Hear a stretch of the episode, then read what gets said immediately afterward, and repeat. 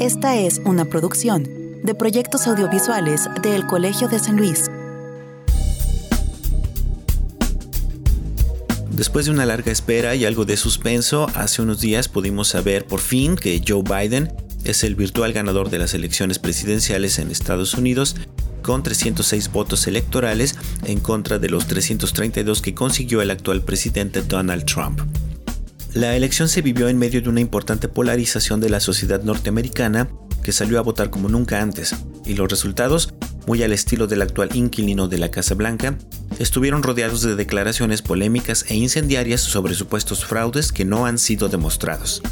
Sin embargo, hay que señalar que esta polarización se vivió también en otros lugares del mundo, donde la política interna y exterior de los Estados Unidos tiene impacto e injerencia. Tal es el caso de México donde la discusión en redes sociales, por ejemplo, mostraban por un lado el júbilo por el regreso del Partido Demócrata a la presidencia y por otro lado una serie de cuestionamientos sobre los vínculos y planes del candidato Joe Biden. ¿Le afecta realmente a México el cambio de partido en la Casa Blanca? ¿Se modificará la agenda bilateral con la llegada de un presidente, al parecer, convencido de retomar ciertos liderazgos internacionales en temas como migración o cambio climático? Hoy, en este episodio de Entre Voces, la internacionalista Cecilia Costero de El Colegio de San Luis nos hablará desde su vasta experiencia en el tema sobre el futuro de la relación México-Estados Unidos posterior a la administración de Donald Trump.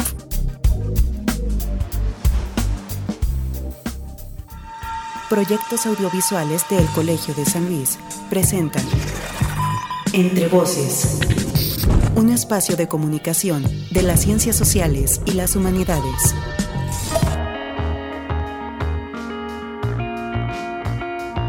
Hola a todos, gracias por escucharnos en un episodio más de Entre Voces, el espacio de comunicación de las ciencias sociales y las humanidades del Colegio de San Luis, Centro Público de Investigación del CONACYT. Saluda nuevamente Israel Trejo. Me da mucho gusto el que nos reciban, ya sea a través de nuestras transmisiones en las frecuencias de San Luis Potosí y Matehuala de Radio Universidad de la Universidad Autónoma de San Luis Potosí o que nos escuchen también a través de www.radiodelcolmich.com, estación en línea del Colegio de Michoacán, o a través de nuestros eh, podcasts en Mixcloud y en Spotify. Como ya lo escuchamos en la introducción, hoy hablaremos de un tema de política internacional que, pero que no por eso dejó de causar también algo de discusión acá en México y me refiero a la elección presidencial en Estados Unidos. Y esto pues tiene una lógica ya que nuestro país eh, mantiene una cercanía eh, cultural, económica y podría decir también hasta una dependencia con eh, nuestro país vecino del norte, por lo que cualquier decisión política en, este país pues se vuelve de vital importancia para los mexicanos. Entonces invitamos a la doctora Cecilia Costero, quien tiene ya mucho tiempo siendo experta en temas como Tratado de Libre Comercio, entre otras cosas, y la relación bilateral México-Estados Unidos, para que desde su punto de vista nos hable o nos trate de dar una idea de cómo podría ser la relación bilateral en los próximos años, donde ya al parecer eh, Joe Biden eh, ya seguramente ocupará la presidencia de los Estados Unidos. Entonces los invito a que se queden, será una charla muy importante, pero antes de iniciar con la entrevista lo quiero ah, también invitar a que conozca un poco más de nuestra invitada en nuestra sección de reseña. Quédese con nosotros.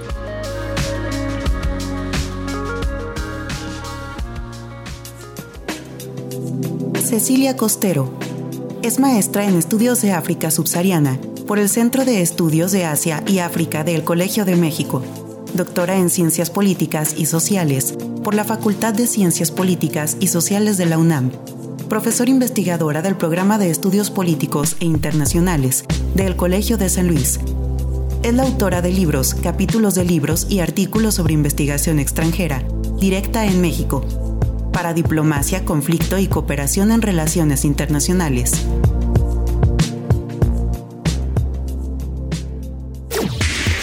Entrevista. Pues ya sin más preámbulos, voy a presentar a nuestra invitada de este, de este episodio de Entre Voces, a la doctora Cecilia Costero del programa de estudios políticos e internacionales del Colsam con quien ya habíamos platicado más o menos allá a finales de marzo, después de que pasó el Super Martes o el Super Tuesday en aquel entonces, o las primarias por así decirlo. Y bueno, ahora ya digamos con eh, la certidumbre de que Joe Biden será el siguiente presidente de los Estados Unidos, pues vamos a platicar hoy con ella ahora sí un poco. Creo que principalmente y lo que puede generar mucho interés es sobre si va a cambiar o no la relación bilateral con los Estados Unidos con el regreso, digamos, de un presidente demócrata a la Casa Blanca. Entonces, este, Cecilia, ¿qué tal? Primero, déjame te saludo, ¿cómo estás? Bienvenida, gracias por aceptar este, darnos esta, charla eh, para Entre Voces. Un gusto estar en tu programa nuevamente y que podamos en este momento seguir haciendo seguimiento de qué sucede con un vecino importantísimo que tenemos en el norte y con el cambio de gobierno, eh, prácticamente con un candidato que ya es virtual, eh, Joseph Biden, y que eh, ya tiene los electores que se necesitan de acuerdo al colegio electoral para seguir todos los procesos hasta el 20 de enero en que pueda tomar juramento en una ceremonia que siempre se lleva a cabo en el Capitolio, donde el nuevo gobierno, en este caso el presidente entrante, Joe Biden, em, bueno, está, bueno, se lleva a cabo esta ceremonia de investidura y sin duda alguna, aunque hablamos en este momento de un candidato virtual, em, pues ya hablamos del futuro presidente de los Estados Unidos. Es difícil que en el resto del proceso algo se detenga. Ya Joe Biden tiene en mediados de noviembre 306 delegados, necesitaba 270. Donald Trump queda con 232 eh, delegados y en los próximos días vamos a ver el proceso de ratificación de este candidato eh, que ya es el presidente virtual de los Estados Unidos, Israel. Muy bien, yo quisiera que nos regresáramos tantito porque nosotros nos quedamos eh, prácticamente cuando se decidió por parte del Partido Demócrata que Joe Biden precisamente iba a ser el candidato. Este, ¿Qué pasó durante la campaña, Cecilia? ¿Cómo se fueron planteando las campañas tanto de Donald Trump eh, como la de Joe Biden? Eso sí, la de Donald Trump con este eh, handicap muy, eh, digamos, mediático y llamativo que tenía que ver con el pésimo manejo que han hecho de la, de la pandemia en Estados Unidos, ¿no?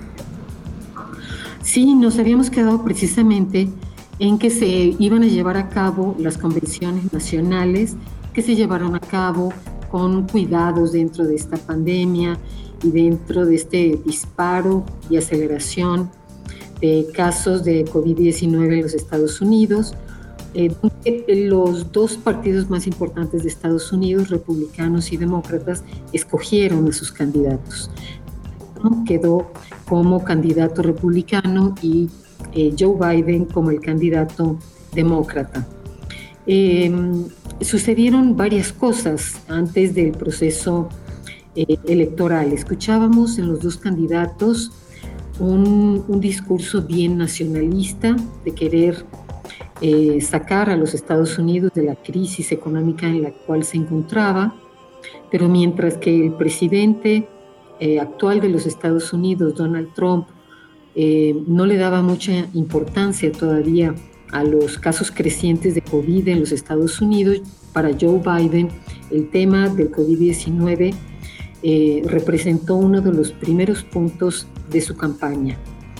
Em, algo que nos llamaba la atención y que sí diferenció las dos campañas eh, por la presidencia en los Estados Unidos es la importancia de Joe Biden por rescatar el Obamacare dentro del ámbito de la salud de aquel país eh, se acercó, por supuesto, a los 11 millones de indocumentados, principalmente mexicanos, y una de sus promesas de campaña fue proseguir con el programa DACA eh, frente a una administración republicana que estaba en contra de permitir la regularización de todos estos indocumentados. Y uno de los temas que vimos que fue también crucial en las campañas y que tú hacías mención en nuestro último encuentro radiofónico, tuvo que ver em, toda esta postura del gobierno de Donald Trump de eh, tener injerencia en varias provincias eh, de la Unión frente a las movilizaciones en contra del racismo de la policía, digamos de la policía sobre todo eh, blanca en los Estados Unidos en contra de la población afroamericana. Vimos movimientos prácticamente en muchas partes de Estados Unidos, en Washington, en Nueva York, en Filadelfia, en, en Oregon, por supuesto, y, veíamos esta postura del gobierno federal estadounidense que quería eh, arremeter contra los manifestantes frente a toda una población eh, afroamericana que se sintió mucho más allegada al discurso de la campaña presidencial de Joe Biden y de la eh, figura de esta vicepresidenta, Kamala Harris, de California, fiscal de California, eh, la primera mujer em, que se planteaba como futura vicepresidenta, actualmente ya como vicepresidenta electa eh, virtualmente en los Estados Unidos, y que sin duda alguna eh, hizo llegar a la campaña demócrata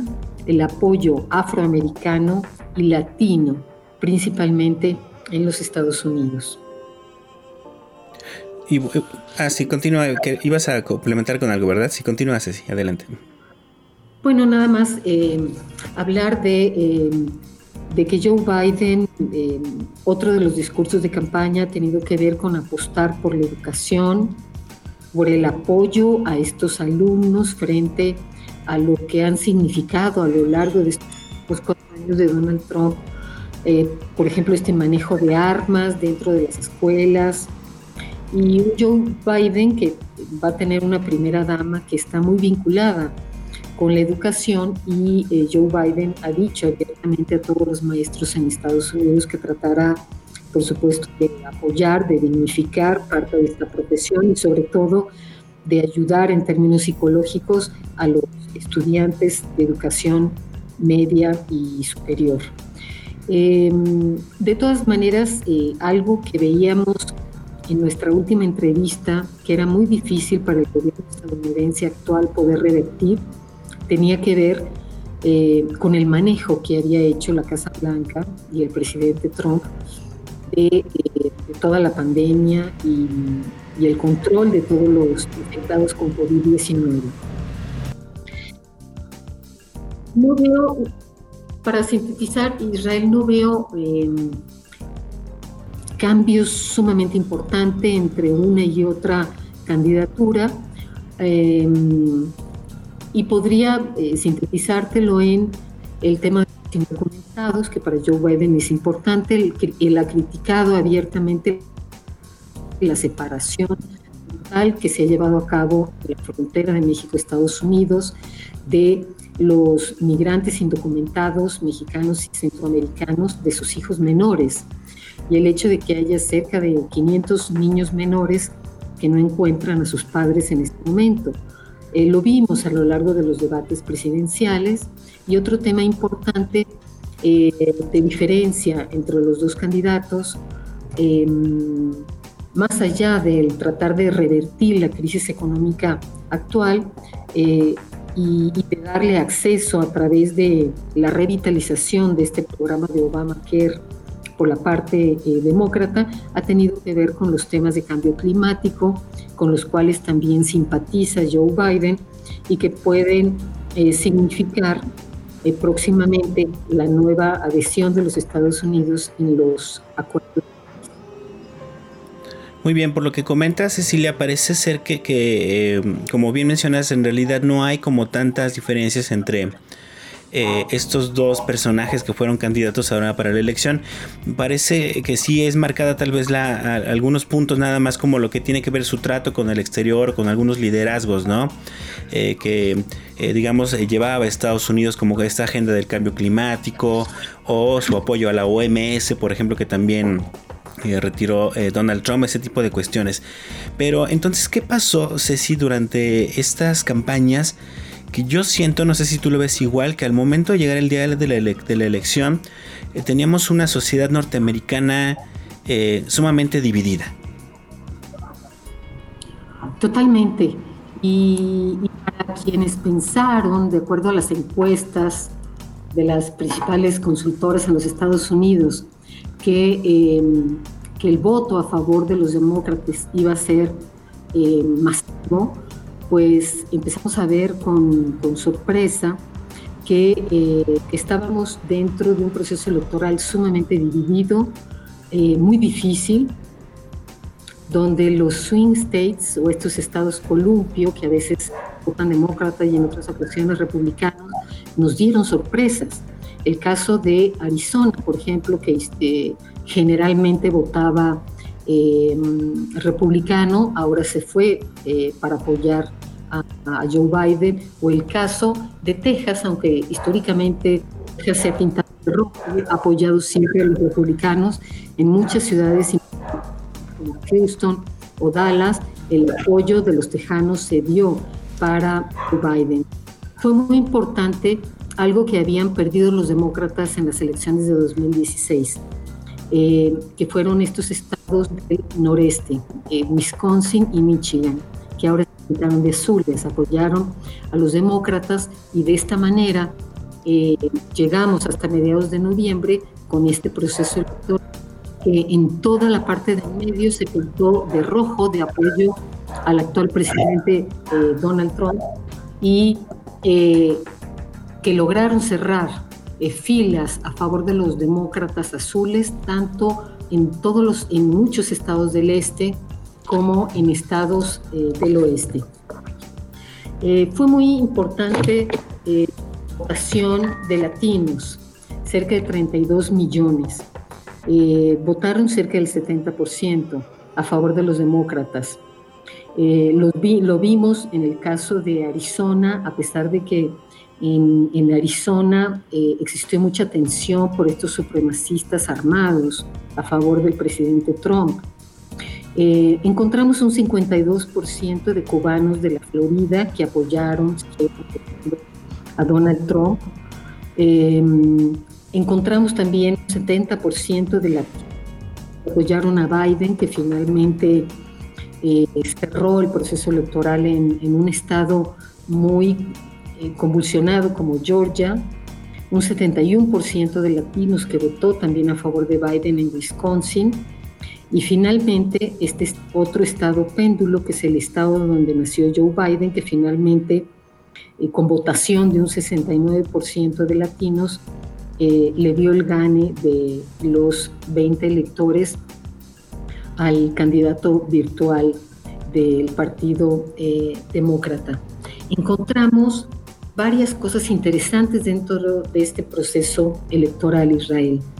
Cerca de, cerca de 79 millones de votos a favor de Joe Biden, eh, que gana además el voto popular, porque sabemos que esta es una votación indirecta, donde todos los electores votan, pero el conteo final se hace por provincias eh, y cada una de las provincias suma, de acuerdo a su población, un número determinado de electores que van al colegio electoral.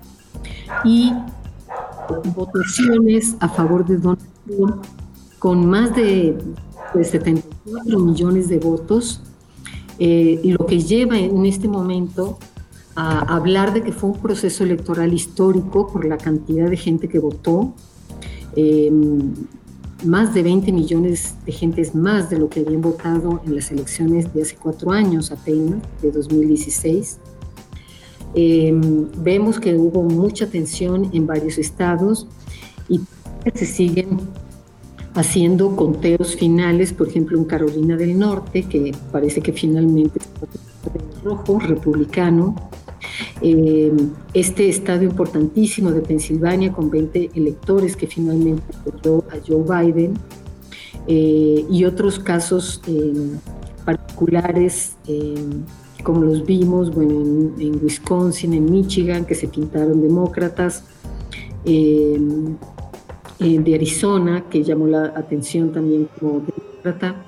y bueno, vimos además que fue una contienda donde muchos de los votos se llevaron a cabo y se expidieron por correo, motivo por el cual no pudieron hacerse los conteos finales el día de la elección, el pasado 3 de noviembre, sino que tuvimos que esperar prácticamente 15 días para que determinados estados eh, finalmente terminaran de contar eh, los votos eh, por correo que llegaron después de noviembre frente a un discurso del presidente Trump que hablaba de fraude, que está pidiendo recuentos en varias provincias y donde están tratando de deslegitimar el proceso electoral eh, aduciendo el presidente Trump y los jefes de su campaña política que fraude en, algunos estados.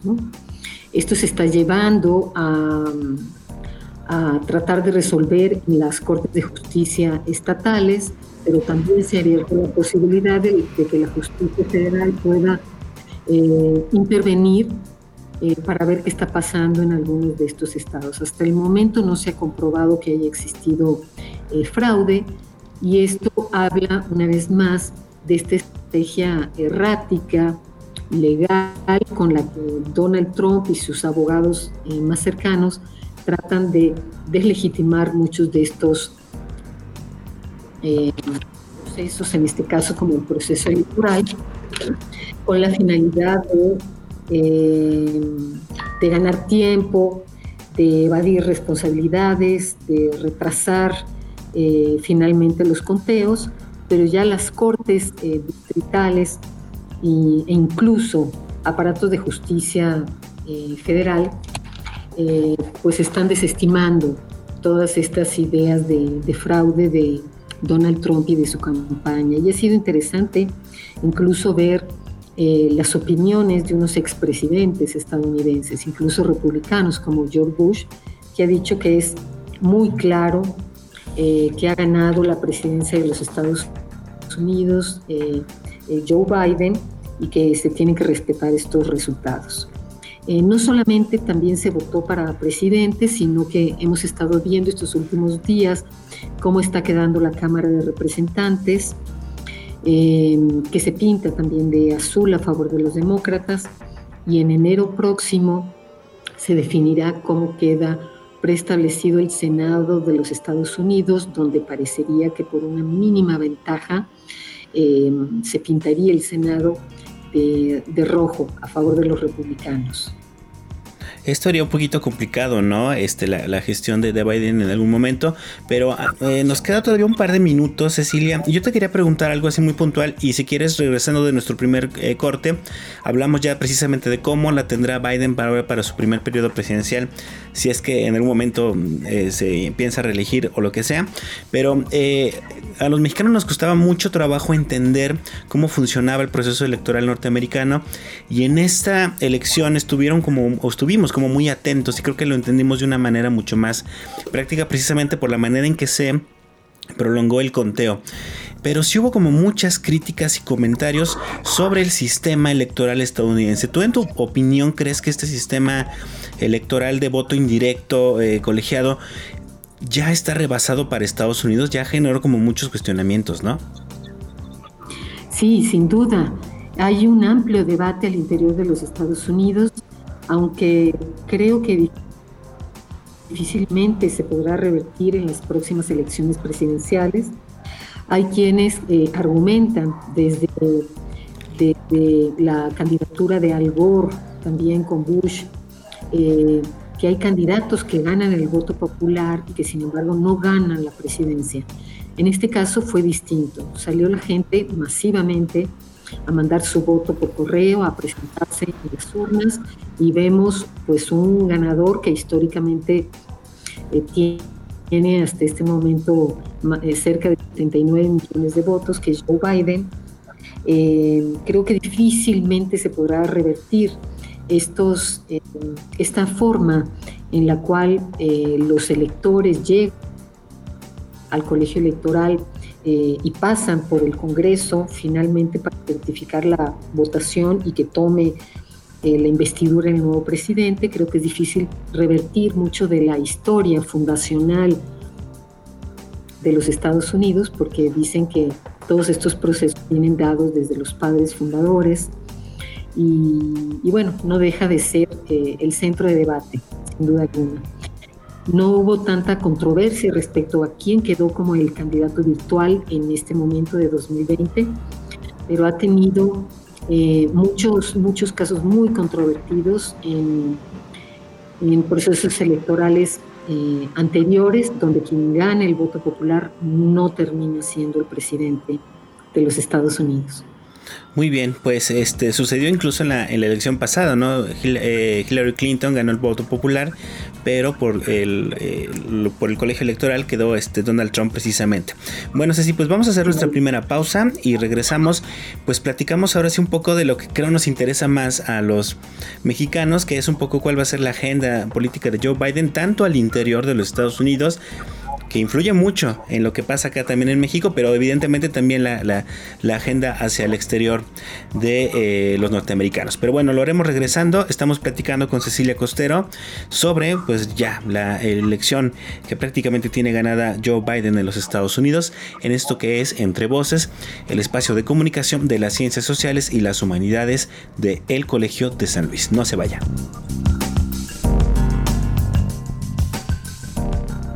Estás escuchando Entre Voces, espacio de comunicación de las ciencias sociales y las humanidades del Colegio de San Luis.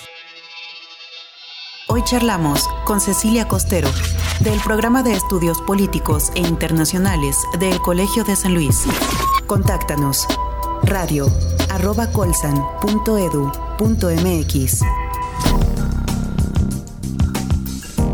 Estamos de regreso en Entre Voces, el espacio de comunicación de las ciencias sociales y las humanidades del el Colegio de San Luis.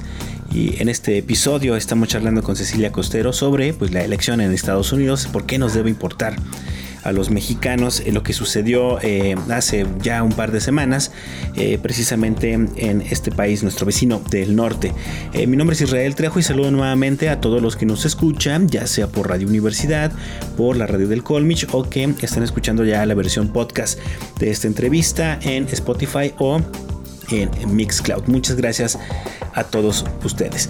Y bueno, eh, Cecilia, retomando un poco la conversación, eh, hablábamos ya un poco acerca de, cómo se dio este proceso electoral, eh, los detalles que presentó por ahí, pero ahora vamos a hablar ya un poco, hacer una perspectiva, ¿no? Este, hacia, el, hacia el futuro y me parece, te decía que los mexicanos estuvimos muy atentos a lo que sucedía porque había una percepción también muy dividida en México, me parece, con respecto a que si llegaba Joe Biden iba a haber como cambios favorables para el país.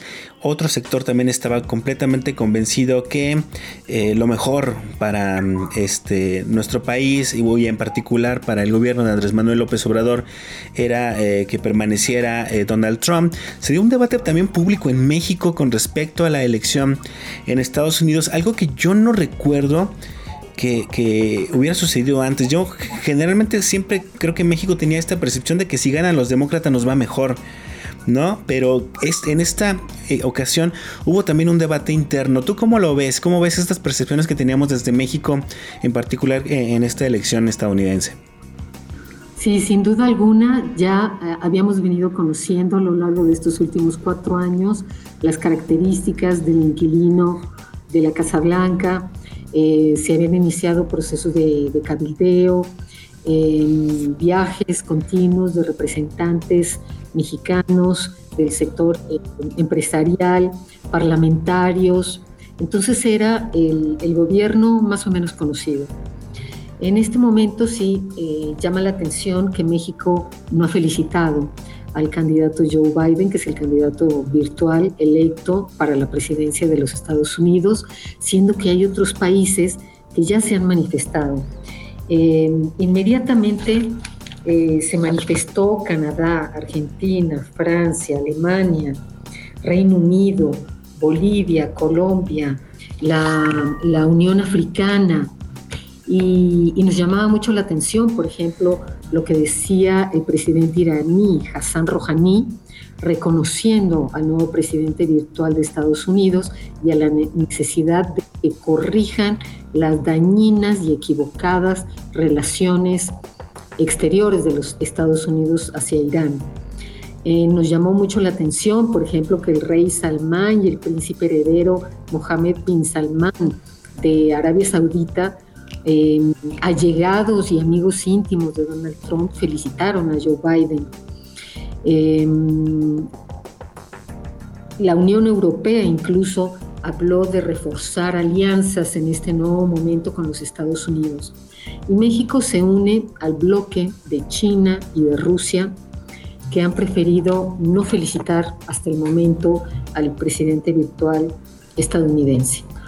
El, gobierno de la 4T dice que, em, que México no quiere tener ninguna postura como de eh, país excolonialista, cosa que creo que no es pertinente en este momento.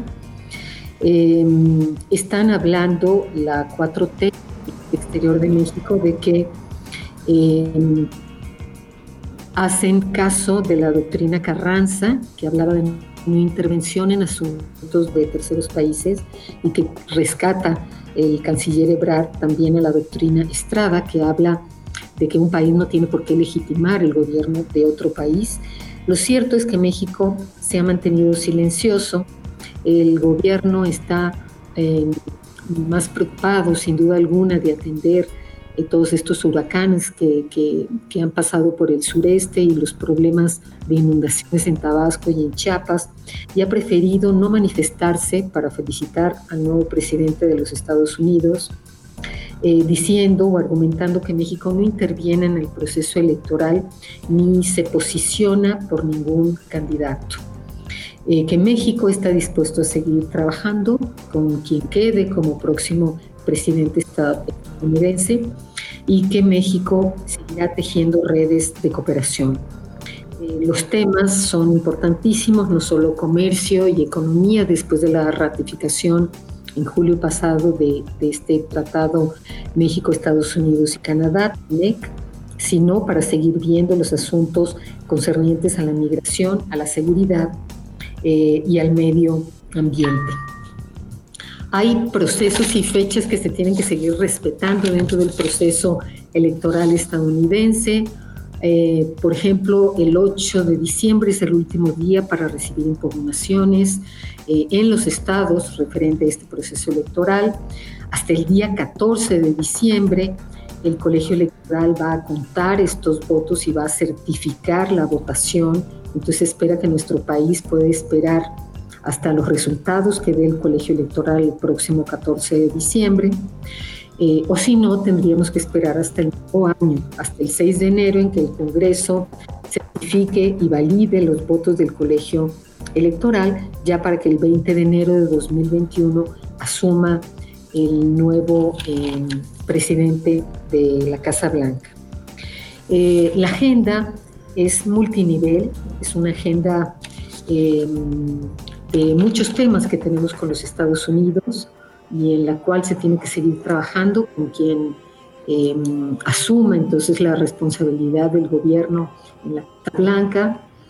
Em, ya sufrimos con Donald Trump en 2017 una crisis diplomática muy fuerte que creo que estamos lejos de tener en, en este momento.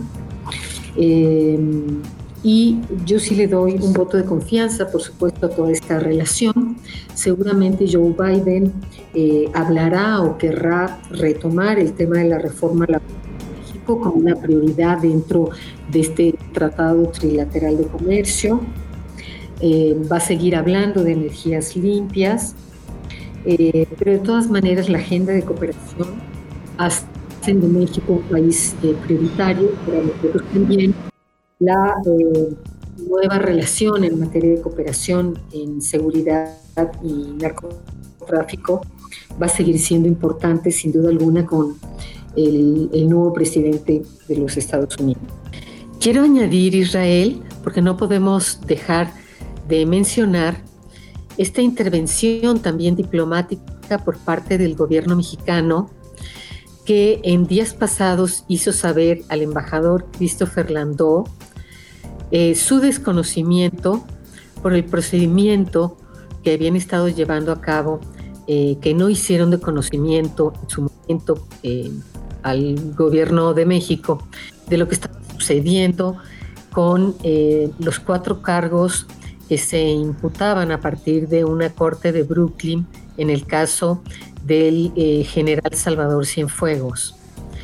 se ha pedido en este momento a la jueza eh, que sigue el caso en Brooklyn por parte eh, de William Barr, que es el fiscal general de los Estados Unidos, de que se puedan desestimar las acciones que en los Estados Unidos están en general Cienfuegos, eh, bajo el hecho de que con los Estados Unidos desde 1992 tenemos acuerdos en materia de cooperación y de seguridad eh, y con el afán de eh, respetar al gobierno de México y a sus marcos legales y para no eh, dejar a un lado la confianza en materia de cooperación binacional, se está desestimando todos estos cargos en los Estados Unidos con la finalidad de que los delitos de funcionarios mexicanos deben ser procesados en México. Entonces, bueno, sabremos en los próximos eh, días eh, de la llegada del general Cienfuegos. Eh, creemos que, el tema del general Cienfuegos, sin duda alguna, ha permeado mucho de las relaciones binacionales en estas últimas semanas. El canciller Ebrard ha hablado de que es un asunto de interés nacional lo que está en medio de estas decisiones y se va a dejar entonces a la Fiscalía General en nuestro país que abra una investigación en México. No se trata, ha dicho el canciller, de, establecer medidas de impunidad, ni mucho menos, pero sí la Fiscalía General le tocará entonces abrir eh, la respectiva investigación en México para que eh, se desestimen o eh, se sigan profundizando en estos cuatro cargos importantísimos que ya señalaron, señaló la justicia estadounidense respecto al caso de Salvador Cienfuegos, respecto a su vínculo con, con, el cártel de los hermanos Beltrán Leiva y su vinculación en temas de narcotráfico y lavado de dinero. Sabemos, como nos han hecho eh, las últimas informaciones por parte del gobierno mexicano, que el general Cienfuegos no viene en calidad de detenido a México, eh, pero sí deberá eh, enfrentar estas carpetas de investigación abierta en su contra. Y como, ves, yo creo que uno de los temas que, más le interesa a los mexicanos sin duda debe ser lo de migración, ¿no? En dos sentidos. Primero, eh, ¿qué va a pasar con el muro? Creo que, es una de las grandes incógnitas, este muro que comenzó a construir eh, Donald Trump. Y la otra, ¿qué va a pasar con la política que ha seguido... Eh, la Guardia Nacional en México, precisamente de detener las migraciones desde los países centroamericanos. El tema migratorio ya lo hablábamos en otros programas radiofónicos de Entre Voces. Eh, contigo creemos que ya se negoció para la ratificación del TEMEC que tenemos actualmente. Eh, seguramente seguiremos eh, manteniéndonos como gendarmes de los flujos migratorios y casi como un tercer país seguro. Mm, creo que por la cercanía o por lo que ha manifestado Joe Biden eh, respecto a querer regularizar a todos los eh, jóvenes que llegaron y que se afianzaron al programa de DACA, es posible que esto destense la, la, situación que se tensó muchísimo en nuestros últimos cuatro años con Donald Trump en materia de, de migración. Y no hay que olvidar que por lo menos Biden asume o está asumiendo ya, está em, dejando ver quiénes pueden ser eh, futuros secretarios de Estado eh, y en puestos claves de su administración. Lo cierto es que Biden empieza a hablar y establecido de que este es un momento de sanación, que es un momento para unir y no para dividir, para recuperar económicamente a los Estados Unidos, poder con mucha rapidez frente al COVID, tratar de eh, establecer toda una serie de reformas, incluso penales, para garantizar la equidad eh, racial, eh, actuar a la emergencia climática. Y bueno, vemos a un presidente Trump acostumbrado a utilizar para retrasar sus ajustes de, cuentas, que eh, está en medio de una crisis personal financiera, como ya no lo hizo ver la CNN, informes en el New York Times y en el Washington Post, eh, que demanda a bancos, a equipos de fútbol y hasta a tráfico aéreo que pasan por, eh, por sus complejos turísticos como en Mar-a-Lago, en, en Florida, eh, con el fin de que le condonen deudas, de evadir impuestos y de retrasar eh, sentencias. El día de hoy eh, vimos también con mucho asombro en las noticias internacionales que han intentado bombardear la embajada estadounidense en Irak. Entonces el presidente Trump está saliendo y tendrá que dejar la, la Casa Blanca en medio de eh, este discurso de fraudes que no se han eh, que no se han comprobado en el proceso electoral estadounidense, con una economía en crisis, con el primer eh, lugar en el mundo frente a muertes en medio de esta pandemia mundial, y con ataques a la zona verde en Irak, donde se encuentran eh, la, embajada estadounidense. Entonces, en medio de todo esto, pues uno se pregunta también eh, hasta qué punto nos puede pegar o no todo este proceso de transición por los Estados Unidos. Parecería ser que hasta el momento el peso mexicano está siendo bastante resguardado y nosotros tenemos también nuestras prioridades al interior de México en medio de toda esta pandemia, pero lo cierto es que eh, abandona y tendrá que abandonar la Casa Blanca el actual presidente Trump sin saber si se eh, postulará de aquí a cuatro años, eh, pero con unos compromisos de campaña que han sido totalmente incumplidos, pero con un país, los Estados Unidos, como bien planteaste al inicio de esta entrevista, muy dividido y con fuerzas de supremacistas que lo siguen apoyando, eh, sobre todo en provincias del centro de los Estados Unidos. Y de esto quería hablar también un poco, Cecilia, porque, eh, bueno, sabemos que, Biden va a tener contrapesos en el Senado principalmente, pero ¿qué tan difícil será también imponer esta agenda de sanación, como tú le llamas, como de, volver, como eh, uno de sus primeros discursos fue uno muy recurrido casi por todos los presidentes cuando recién eh, conocen su victoria, es esto de voy a gobernar para todos. Eh, ¿cómo, lo, ¿Cómo lo va a hacer cuando me parece que Donald Trump... si algo va a dejar de herencia para el siguiente periodo es un sector de la sociedad norteamericano que parecía que estaba ahí como dormido, ¿no? Y que es este sector, como tú dices, supremacista, eh, conservador, como muy proteccionista, muy nacionalista.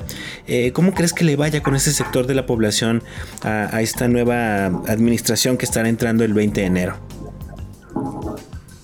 Es uno de los principales retos de la nueva administración demócrata en los Estados Unidos. Eh, Joe Biden es un agente de muchísima experiencia política, por los cargos que ha tenido. Es la tercera vez que se postula al gobierno estadounidense y vemos que a fin de cuentas pues obtuvo el voto popular y el, mayor número de, electores de acuerdo al colegio electoral. Eh, tendrá que implementar bueno, una serie de discursos, de programas y de acciones muy concretas eh, frente a estos grupos supremacistas blancos el tema de la posesión de armas en los Estados Unidos seguramente formará parte de la agenda y el tratar de controlar y vigilar eh, a grupos como Antifaz, eh, por ejemplo, y a otros grupos, sobre todo de eh, supremacistas blancos, va a ser un reto en diversas provincias.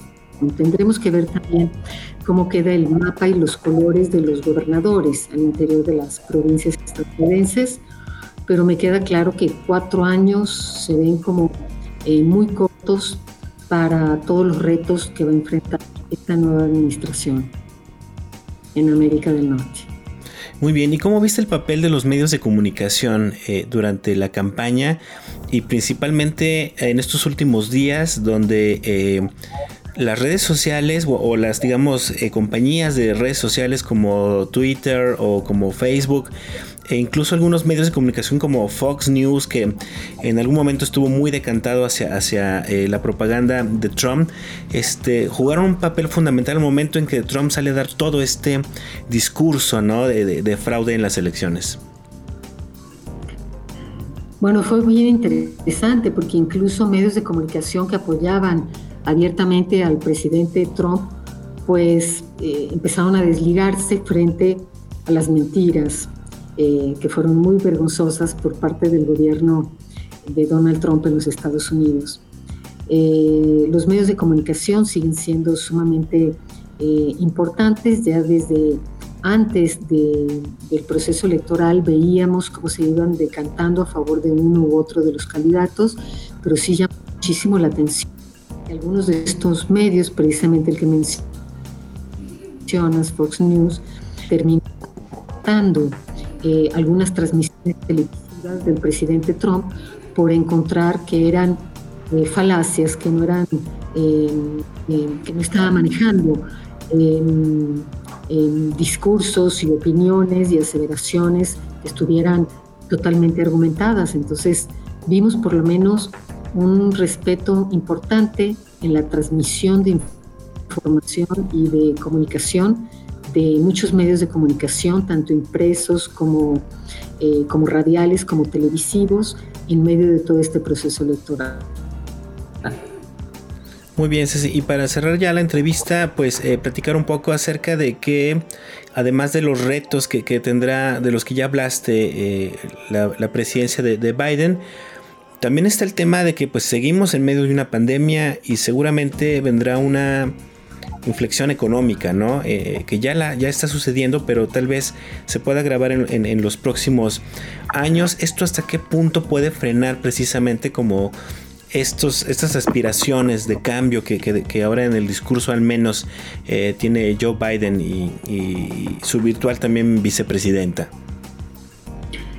Fíjate que me parece, bueno, que eh, Biden ha establecido después del primer fin de semana en que eh, festejó él y la vicepresidenta con muchas gentes en Delaware eh, este triunfo eh, virtual, al lunes siguiente empezó a establecer un plan en ciencia para tratar todos estos pormenores, esta tragedia de desempleos, de desaceleración económica y sobre todo de fuertes en medio de este escenario de pandemia. Eh, es la prioridad del gobierno demócrata. Eh, esto sin duda alguna eh, pensará las relaciones con el resto del mundo que estamos viviendo en el mismo contexto, con los mismos escenarios, pero ya muchas farmacéuticas dentro de esta competencia mundial también están hablando de que están ya en la última cuarta fase y que sin duda alguna por lo de los Estados Unidos por lo menos ya se, se visualizan dos grandes farmacéuticas que pueden tener una vacuna, además del placebo, para contrarrestar las infecciones de, este virus. Esto puede dar cierta estabilidad y México al respecto. No solamente hemos eh, firmado eh, convenios con la Organización Mundial de la Salud, también eh, a través de Naciones Unidas, nuestro representante eh, Juan Ramón de la Fuente, que está haciendo sin duda un excelente eh, papel y que ya ha comprometido y ya nuestro país incluso ha dado parte del financiamiento para poder tener una de, estas primeras vacunas vacunar a la población mexicana en, los, en el primer trimestre de 2021. Muy bien, pues yo creo que, que eh, podríamos dejar por el momento aquí la conversación.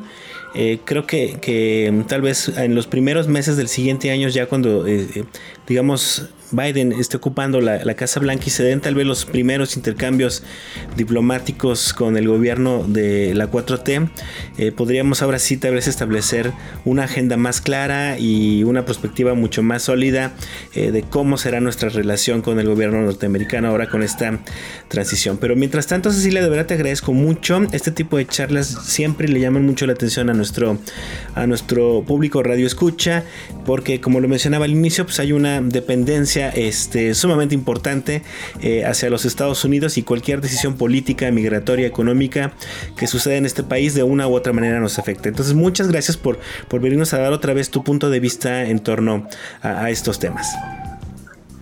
Un gusto. Hasta luego. Gracias Cecilia. Y bueno, yo lo dejo ya con el final de Entre Voces, el espacio de comunicación de las ciencias sociales y las humanidades. Mi nombre es Israel Trejo, lo dejo hasta la próxima.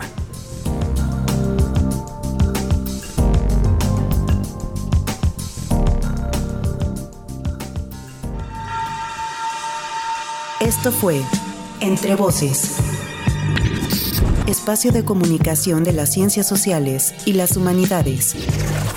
Producción. Proyectos audiovisuales del Colegio de San Luis. Conducción y contenidos. Israel Trejo Muñiz. Realización. Lucero Negrete Espino.